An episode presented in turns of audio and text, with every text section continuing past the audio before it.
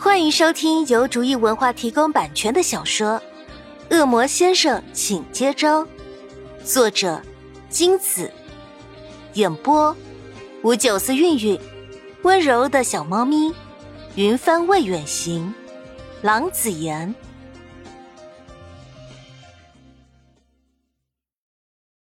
第三十一章，潘夏，你有想去的地方吗？国庆假期你要去哪儿？司徒明突然出现在潘夏旁边，啊！潘夏吓了一跳，手中的书顿时倾巢而出。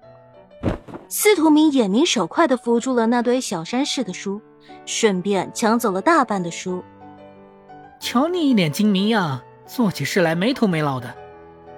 潘夏内心气愤，斜眼瞪向司徒明：“这是谁的错？”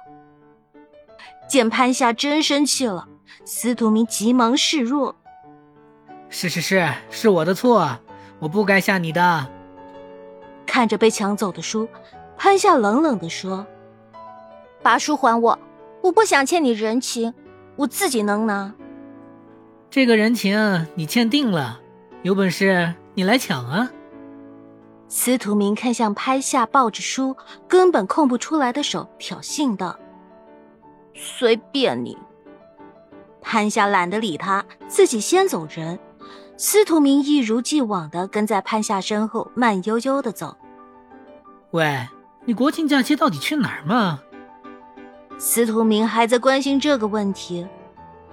哪都不去。潘夏不耐烦的回答：“是吗？”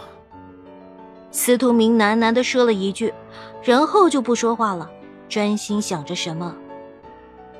刚进校门，就听说又有一个交换学生来学校的消息。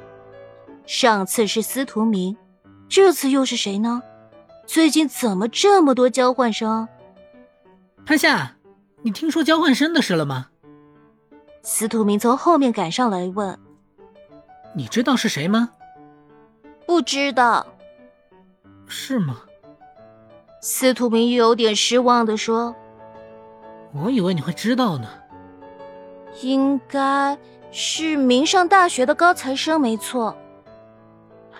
潘夏瞄一眼司徒明失望的表情，难得大发慈悲的说：“这段日子以来，司徒明的紧迫缠人战略总算没有白费。”潘夏对他不再有敌意，只是相处间仍有些尴尬。司徒明挑眉笑道：“是吗？巧了，我在明上有认识的。”话说一半，他突然停住，看着前方。潘夏疑惑的看向他注视的方向，这一眼便看到了他们面前不远站着一个人，正是之前交流周的那位痞子秦宇航。哼。明，你这混小子，来这里当交换生也不告诉本少爷一声。秦宇航走过来捶了司徒明一拳，看得出来他们交情很不错。你小子，你来这里不也没告诉我？司徒明神情突然变得有些冷酷，但可以看出他很开心。潘夏有点迷茫，这还是他第一次看见司徒明用这样的表情说话。但估计他平时就是这个样子，刚才的笑脸仿佛昙花一现。最令他想不通的是，当他换上这冷冰冰的脸时，就像明上身一样，几乎看不出区别了。潘夏美女，还记得本少爷吗？秦宇航和司徒明说了一会儿话后，转过头来，对着潘夏笑得如沐春风。这一下。倒是把潘夏身后的女生电晕了。至于潘夏，遇到明以后，对男人的评价标准上升了几个级别，就好像打了免疫针，百毒不侵。秦宇航这种小 case，别指望能电到他。于是潘夏神色不变，淡定地说：“你的手不痛了吗？”秦宇航闻言，反射性的把手收在了身后，看来他对上次的事还心有余悸。潘夏同学，本少爷是这小子的死党，秦宇航，上次介绍过的，也是这次的交换生，有空切磋切磋。秦宇航识趣的改了口。潘夏没回应，径直走了。本少爷会去找你切磋的，本少爷一定会报仇。秦宇航不死心的又喊了一句：“切磋，你该不会是想趁机追他吧？”司徒明看似不经意的开玩笑，眼睛却紧盯着秦宇航的眼睛。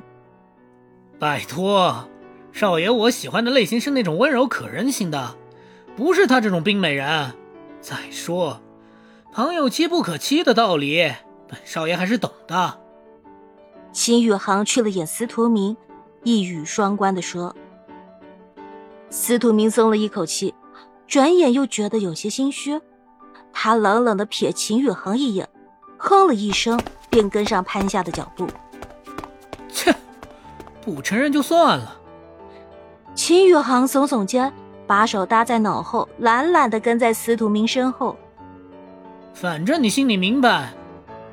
本来只有司徒明就够烦了，现在又多了一个秦宇航，两人每天像苍蝇一样围着自己嗡嗡的转，一个邀他去国庆玩，一个吵着要和他打架。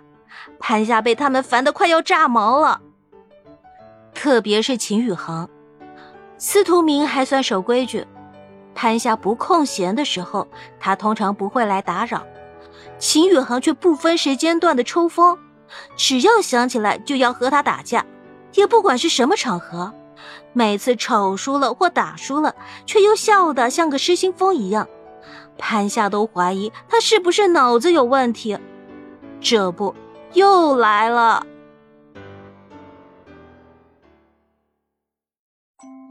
本集播讲完毕。感谢您的收听。